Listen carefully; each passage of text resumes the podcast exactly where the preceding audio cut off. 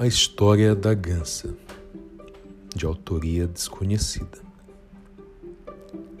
Uma gansa que morava numa quinta sentia-se muito infeliz com a vida que levava, sempre fechada numa cerca, sem nunca poder ver gente interessante. Um dia, tomou a decisão de fugir para um lugar distante. Foi andando, andando, até entrar num bosque encantado. Rapidamente fez amizade com uns esquilos e outros animaizinhos que só conhecia de nome, e assim começou a ter uma vida muito mais despreocupada. Comia, dormia, conversava e, entretanto, cada vez engordava mais. Um belo dia, passou por ela uma raposa que reparou que a gansa estava muito gorda.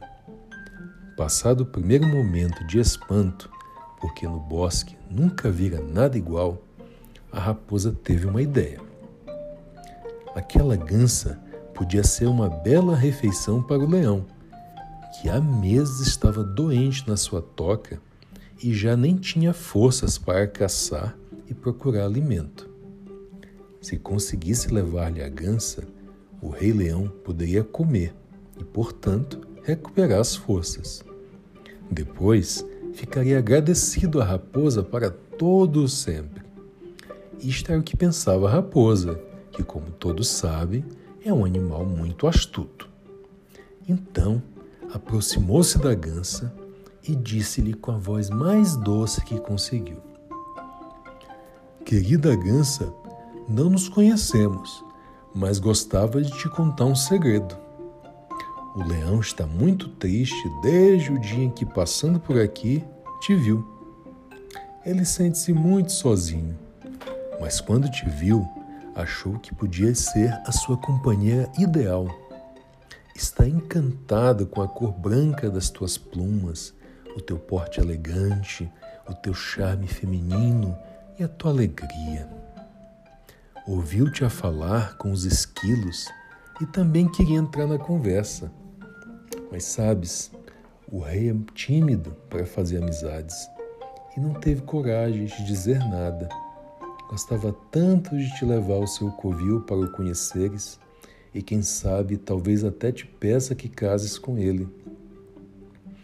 A gansa, feliz com tudo o que ouvia, concordou sem sequer estranhar esta proposta tão surpreendente, e dirigiram-se junto para o covil do leão, onde, mesmo em frente à porta, a raposa se virou para a gança e disse: Espera aqui só um bocadinho, quero preparar o leão para a tua visita.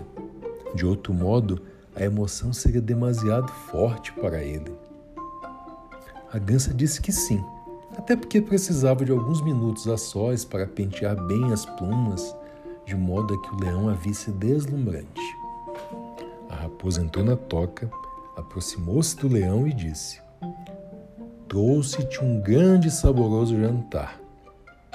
O leão ficou contentíssimo com esta prenda inesperada e garantiu à raposa que sempre a protegeria, prometendo-lhe também um posto de conselheira do rei. A raposa, satisfeita, saiu para ir buscar a gança e acompanhá-la ao covil do leão. Assim que a infeliz se via em frente ao leão, este deu um salto para lhe ferrar os dentes.